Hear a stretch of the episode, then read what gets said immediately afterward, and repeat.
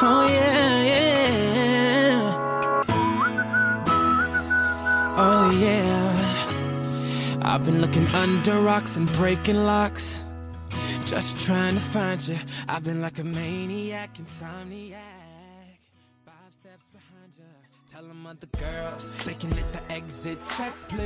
大家好欢迎收听 cn 五零幺超萌少女天团唯一官方电台。我们的波段号是 ss 幺四四三零七我是千岛酱一号我是千岛酱五号。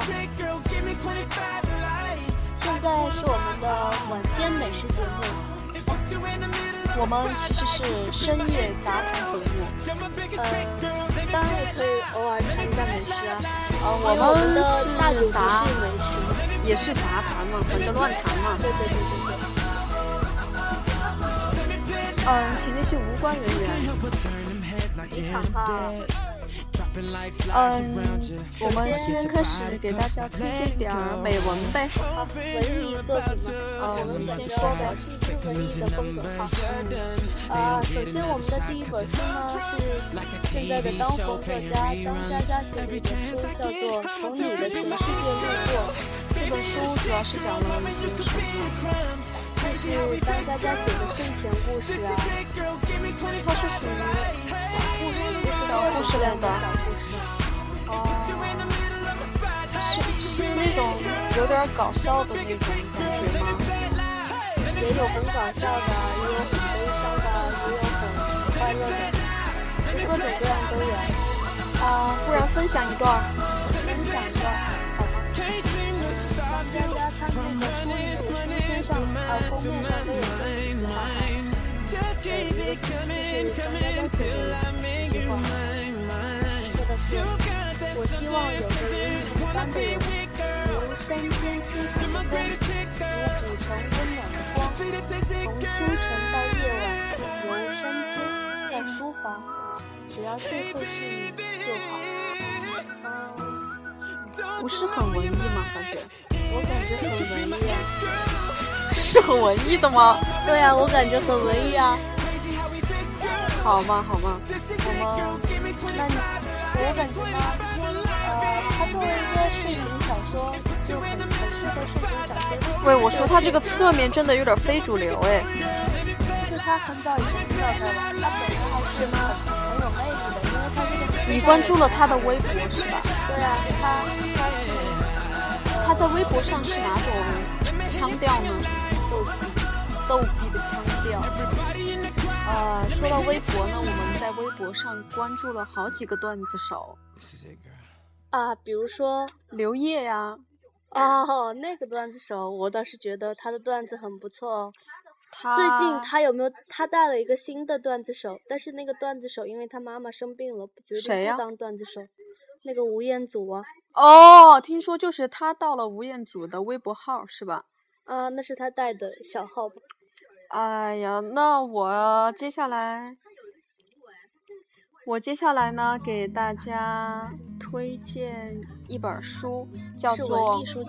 不，它是一一本讽刺小说，叫《木麻黄树》。这本书里面呢有六个短篇，这本书是毛姆写的。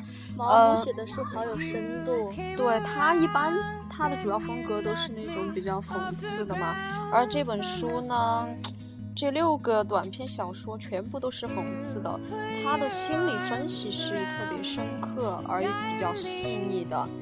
嗯，西方评论界呢普遍认为毛姆的作品不够伟大，一直把他列为那种二流作家。这个评价基本上没错，但是呢，毛姆在自我评价中，他承认自己不是一流作家，但在二流作家的层面上是颇有一些不让实闲的。我觉得毛姆是很伟大的作家。我也觉得，他这本书呢，就是讲他在那个马来那些东南亚地区，嗯、可能是就是去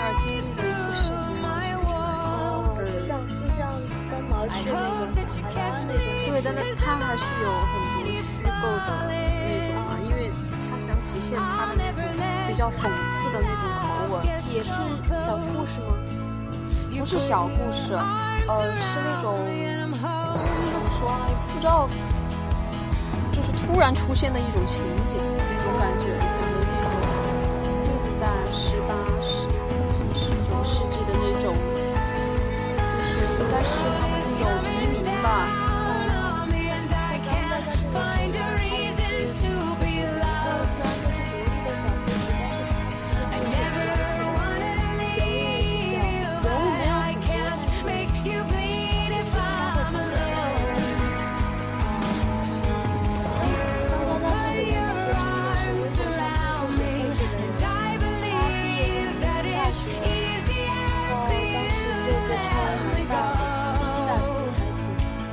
反正呢，话说回来，小说毕竟是给人读的，喜欢就喜欢，不喜欢就放下。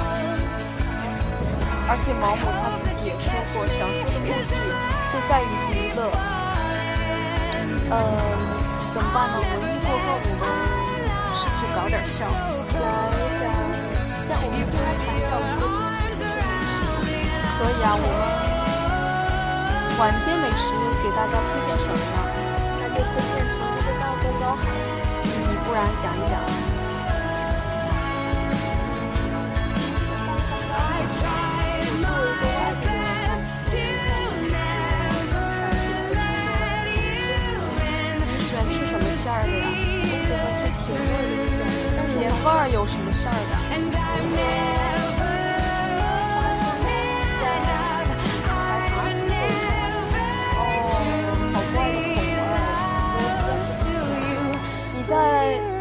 网上还是哪儿有没有看见过一张超大的蛋烘糕的图？没有就是它比我们平常见的蛋烘糕都要大一点五倍的样子。一点五倍，嗯，这给谁吃的呢？反正就是大概有一掌那么长那个蛋烘糕。谁来吃那个蛋烘糕？有那种人呐、应该我我也不知道，反正就是有。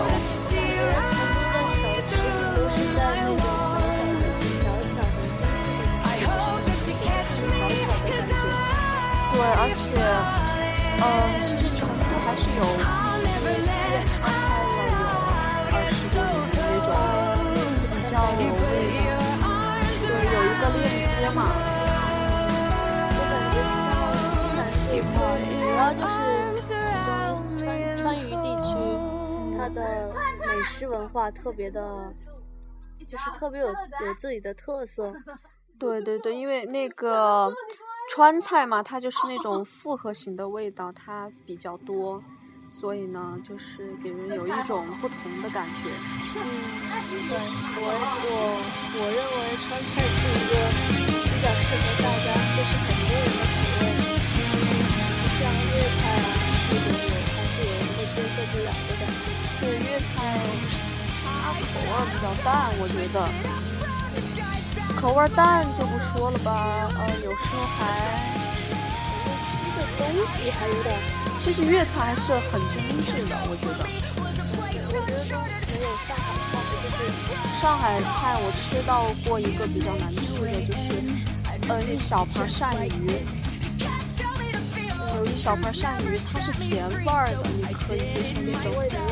甜甜味的鳝鱼，而且还是那种，知道鳝鱼长得就很恶心，还能是甜味的，岂不是更恶心吗？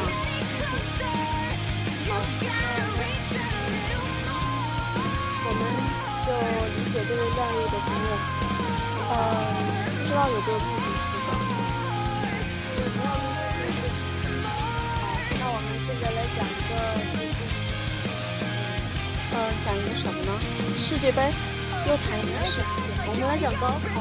哦是大家都经历过的。呃，高考呢，对于我来说，可能就是个屁，我觉得。你认为你目前做过最伟大的事情是什么呢？参加了高考，我也觉得你当年的这个回答，简直是这个屁相当的伟大呀，放的。说到放屁，你知道，呃，你知道什么东西是特别好、美好的东西被称为哦，这个有点神奇哈，不太懂。就是云嘛，被称为上帝下哦，原来是，很高深。对对对对对，而且方。像上次看的那种海的视频就很漂亮，对，就也有很多人爬很高很高的山去看。看来上帝的屁还是很有魅力的。对，嗯，继续聊聊高考呗。嗯高考的时候，就是坐在考场上的时候，有什么特别深刻的感触没有？嗯，就是好热哦。是吗？我当时觉得，天呐，我心里面有一种很感慨的那种感觉。因为我在五楼，我当我当时哦，我不记得我在几楼了，反正也是热的不得了。不知道为什么一高考，我们那儿就下雨，每年高考就爱下雨，下多大的雨？高考都要下雨啊，像求雨的三宝嘛，比如说呃春游、高考，还有什么？还有什么？还有什么？就是那个那个萧敬腾对，萧敬腾。啊！天哪，他这个奇葩之人真奇怪。我当时我就想，我坐在考场上的时候，我考语文的时候，手里拿着签字笔，那个签字笔在考完试以后全部被打湿了，手上就出那么多汗，哇塞，主任心理还真的是我真的是超级术型人才。我真的超紧张，而且我考完语文以后，我觉得自己考的还行，果然语文考的还行。然后在数学考试的时候，我经历经历了一个超级超级忐忑的事情，就是在发草稿纸的时候，我在草稿纸上面那个写写那个学号名字嘛，被老师看到了，老师以为你在作弊，对不对？对，他就冲下来提醒我，就说这位同学，你你你你在写什么？我就说，我就很委屈的说，我在写名字、班级，哦，不是班级。名字和那个准考证号那些东西，然后，他就觉得好像他自己也不太对这样，然后他就说哦，然后他就撤退了。但是还是影很影响你啊，的心情，影对对影响了我的所有的心情。然后我的数学果然，虽然去年很简单，很多人考完以后都说很简单嘛。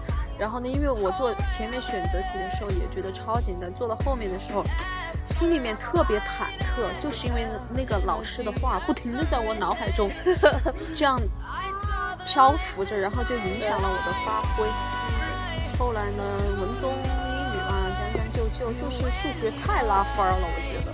我也觉得，我们当时有一次考试，你们知道，呃你知道那个考试是要把桌子调过来，就换转过来的吗？啊，然后转过来就很不方便，那个腿跟那个桌子肚那块儿都感觉坐不进去的感觉。啊然后有一次那个监考老师，我我把桌子也换过来了，换到了正常的位置。我把桌子换过来，监考老师爬过来说你在干嘛？我说我我坐不下，我太胖了，太憋人了。你好直，你好直白。对啊，他说他就说哦，那好吧，他就走了。原来如此。嗯嗯，就是像那种，因为你知道有有些人他在高考失利以后会选择复读。嗯，对于复读有什么心得呢？复读啊，复读这件事情呢，我感觉像一种，像那种一线、二线、三一线、二线的城市复习的学生还是比较少，啊，像小城市就会复习的比较多，那种现象会很普遍。嗯，对，我也不知道为什么，但是这就是这样一个现象。复读，我觉得是一股，就是真正复读过的人会感觉到是一股人生财富。是吗？嗯，我有一个同学，他成绩很好，但是他还是选择了复读。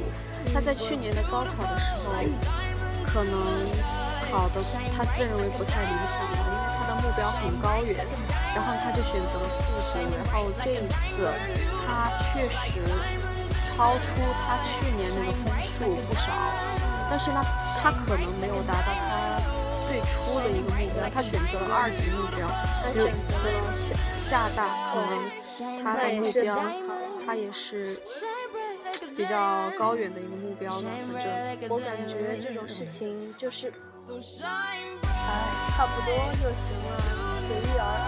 你自然会遇到不同的，有时候阴差阳错会更好。啊，那么今天的节目就差不多到这儿喽，感谢大家收听本期节目。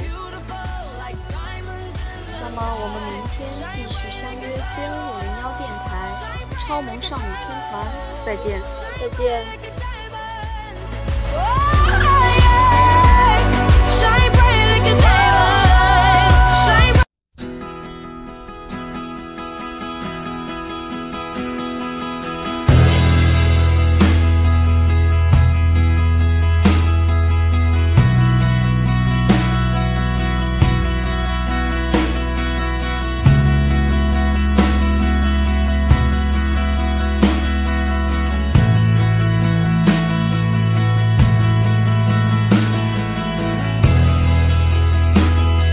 No one in town, I know.